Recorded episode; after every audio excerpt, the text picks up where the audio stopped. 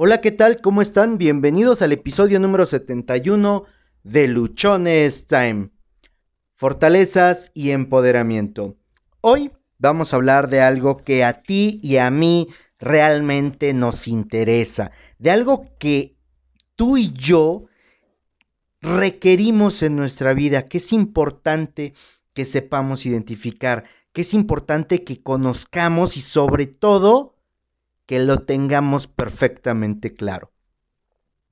Fortalezas son todas aquellas habilidades, son todas aquellas características, son todas aquellas cosas en tu vida, de tu vida, que puedes hacer de manera muy sencilla, que puedes hacer de manera muy fácil, que además haces de una manera excepcional, que haces con una mayor facilidad que las demás personas. Fortalezas son esas cosas, esas partes de tu vida que tú disfrutas hacer, que no te cuestan, que además te hacen alguien completamente único y diferente. En este episodio, en este episodio vamos a hablar muchísimo acerca de esto. Vamos a poner algunos ejemplos buscando que quede completamente claro. Y la segunda parte del episodio es empoderamiento. Es algo que se ha hablado últimamente con muchísima relevancia, que ha sido tendencia, y realmente lo estoy tomando no por caer en, en seguir una corriente, sino porque considero que es algo básico, algo que todos los luchones necesitamos. Los luchones necesitamos conocer nuestras fortalezas Necesitamos, requerimos, es importante, prioritario, estar empoderados. Así que quédate en este episodio porque vamos a descubrir, vamos a conocer cosas que quizá no habías pensado antes. Bienvenidos. Las fortalezas son esas cosas que a ti te hacen diferente. Yo, Josué Osorio, Considero que mis fortalezas o algunas de ellas son las siguientes. Soy un aferrado. No me doy por vencido. Soy un apasionado. Me automotivo. Alcanzo mis metas, todas las que me he buscado o todas las que me he estado proponiendo. Esas son por mencionarte algunas. Tú puedes tener fortalezas también en ser una persona empática, en ser una persona apasionada, en ser alguien analítico. Yo te puedo mencionar que una de mis fortalezas es hacer análisis numéricos, eh, revisar tendencias, a lo mejor intuir cosas basado en números. Y bueno, al ser basado en números, no es una intuición, sino que es una eh, lectura o es una afirmación de tendencia basado en datos estadísticos. Las fortalezas a nosotros nos van a hacer la vida muchísimo más fácil. Una fortaleza puede ser aquello que tú haces de manera sencilla, lo que tú haces de manera muy simple y a alguien más le puede costar. Para mí, tocar un instrumento ah, simplemente no se me dio.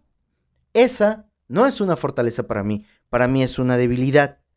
Sin embargo, hay personas a mi alrededor que son muy hábiles tocando una guitarra, que son muy hábiles tocando una flauta, un acordeón, etc.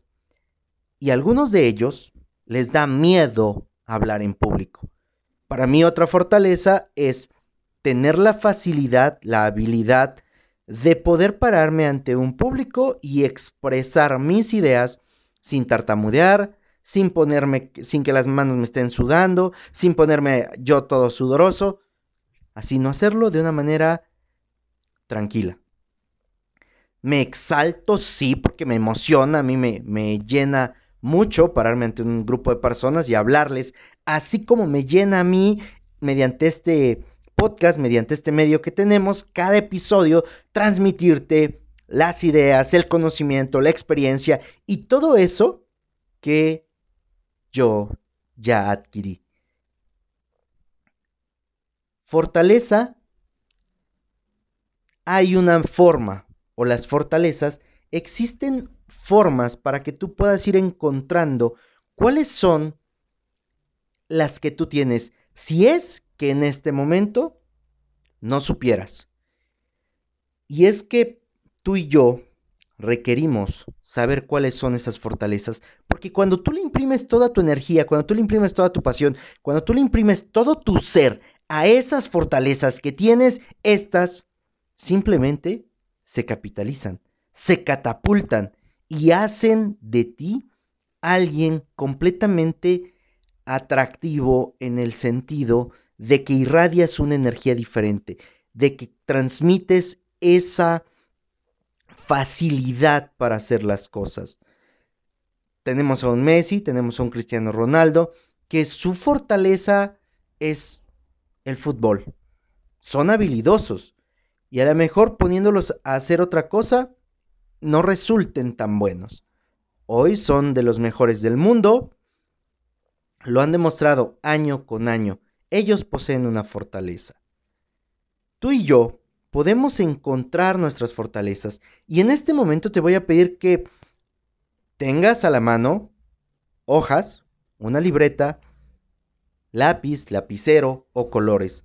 Te voy a dar una serie de cuatro pasos para que tú puedas encontrar cuáles son esas fortalezas que tú tienes, para que tú las puedas catalogar, así como yo lo he hecho, en que soy una persona completamente apasionada, en que soy una persona que no se da por vencida, en que soy una persona muy, muy aferrada a las cosas. Bueno, vamos a ver una lista, vamos a hacer o, o a resumir cuatro pasos sencillos para que tú puedas encontrar cuáles son esas fortalezas que tú tienes. Opciones, conforme vayamos dando las indicaciones, ponle pausa, realiza el ejercicio o bien termina de escuchar el episodio, regrésate a, este momento en el cual vamos a dar las indicaciones, que es más o menos al minuto 7 con 27 segundos. Ahí vamos a empezar a encontrar las indicaciones. Primero, toma una lista, haz una lista, perdón, en tu hoja, donde describas todos tus atributos positivos. Hay un hay una regla para que hagas esto. Vas a poner el cronómetro o el temporizador de tu teléfono a tres minutos y durante los primeros tres minutos describe, anota todas esas, todos esos atributos positivos que tienes. Si en el primer intento obtienes 5, obtienes 10, obtienes 15, lo vas a repetir. Si en el segundo intento ya andas en 18, 20, 22, lo vas a repetir. Vas a repetir este ejercicio hasta que tu lista tenga un mínimo de 25 atributos positivos. Lo vas a hacer en orden de lista y por favor deja un espacio entre cada una de estos atributos. Si es posible, uno o dos renglones y de esta manera podamos continuar. Una vez que ya tengas los 25 atributos positivos, el siguiente paso es que abajo de cada atributo positivo escribas un ejemplo de tu vida que valide ese atributo.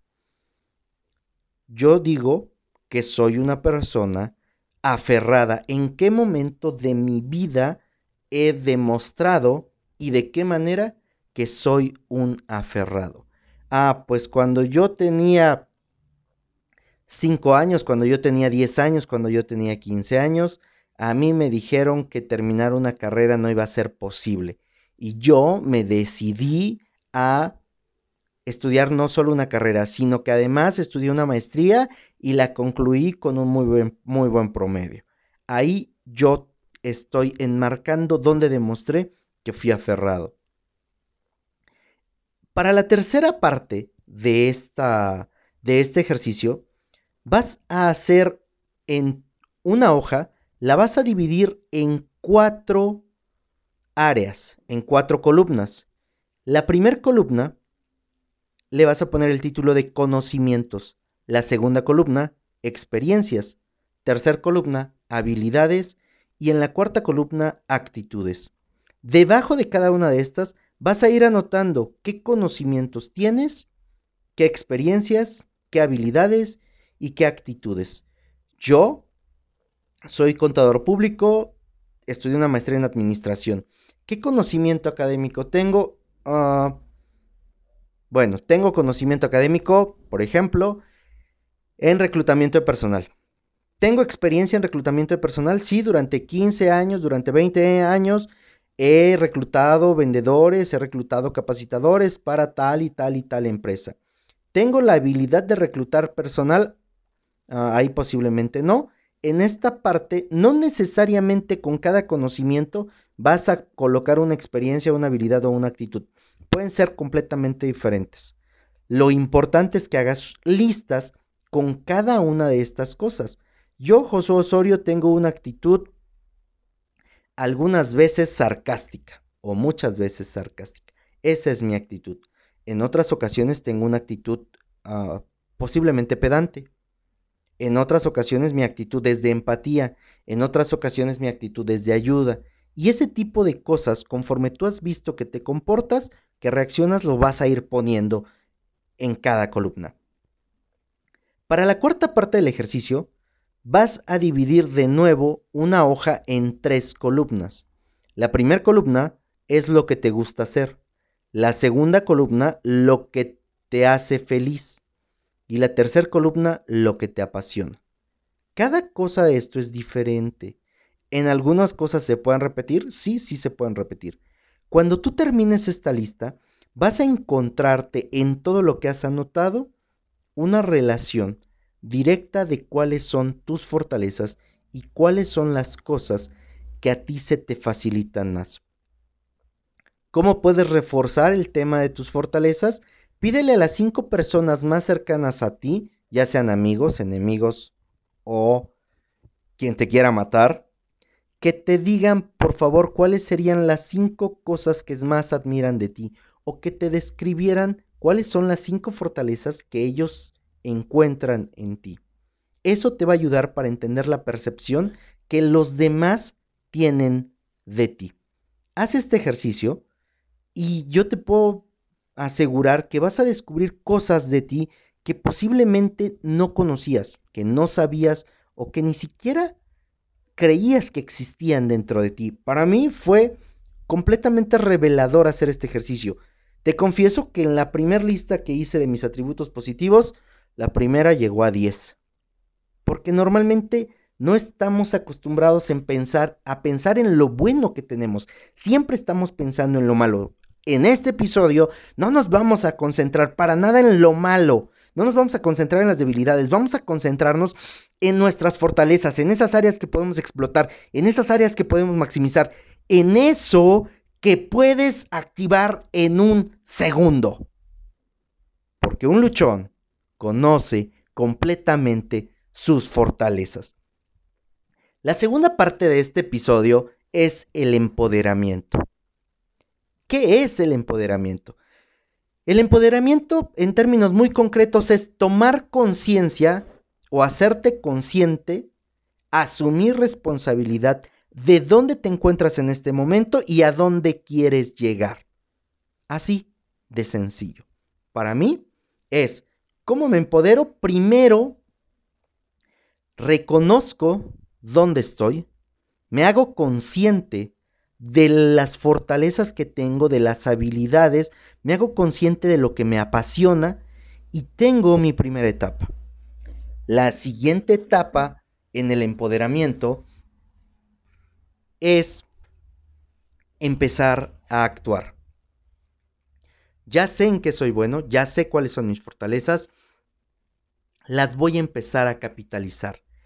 El empoderamiento lo que consiste o lo que te da es ir avanzando paso a paso en tu desarrollo.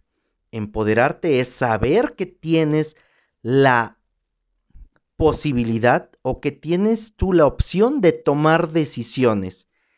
Parte fundamental del empoderamiento es que de cada decisión que tomas, tienes que asumir sus consecuencias, positivas o negativas. El empoderamiento no solo se da en que, ay, todo está muy padre, todo está muy bonito, sí, yo puedo, yo voy. Y a la primera que algo sale mal, ay, no, es que yo no sabía, es que no me he preparado bien, es que la verdad, pues yo creí que era más fácil. No, empoderarte es asumir esa responsabilidad, es asumir esa consecuencia de lo que tú estás decidiendo. Para empoderarte, te decía, es preciso que tomes decisiones. Tomar decisiones, hacerte consciente de dónde estás, es lo que te va a ti a permitir iniciar tu empoderamiento. ¿Por qué es necesario empoderarnos? Porque normalmente lo que nosotros buscamos es estarle dando gusto a los demás. No hacemos cosas porque, ching, ¿qué va a decir mi mamá? ¿Qué va a decir mi papá? ¿Qué van a decir los vecinos? ¿Qué va a decir mi tía? Ay, no, es que yo no puedo esto, yo no puedo lo otro, porque la gente va a hablar. Chingada madre, de todas formas van a hablar. Si tú te la pasas pensando, si tú te la pasas limitándote en hacer algo que tú quieres, en algo que vas a disfrutar, en algo que puede ser bueno para tu vida, solamente por lo que alguien más diga, ¿qué crees? Tu poder se lo estás dando a otro tu poder lo estás poniendo en manos de otro y entonces tú estás perdiendo toda posibilidad de que tu vida sea increíble. Empoderarte consiste en quitarle ese poder que le has cedido a las personas, retomarlo y hacer las cosas que a ti más te apasionen. Hacer las cosas que a ti realmente te hagan sentir completamente vivo. He convivido con muchas personas, he tenido la oportunidad de hablar con otras tantas y que me cuenten sus sueños, sus anhelos, sus metas, aquello que esperan obtener. Y en algunos casos, o en muchos casos, se han detenido porque es que, ¿qué van a decir de mí? Es que, ¿y si me equivoco? ¿Y si no la hago? Y, e, y esa parte de estar creyendo que los demás van a, Yo voy a decir una grosería.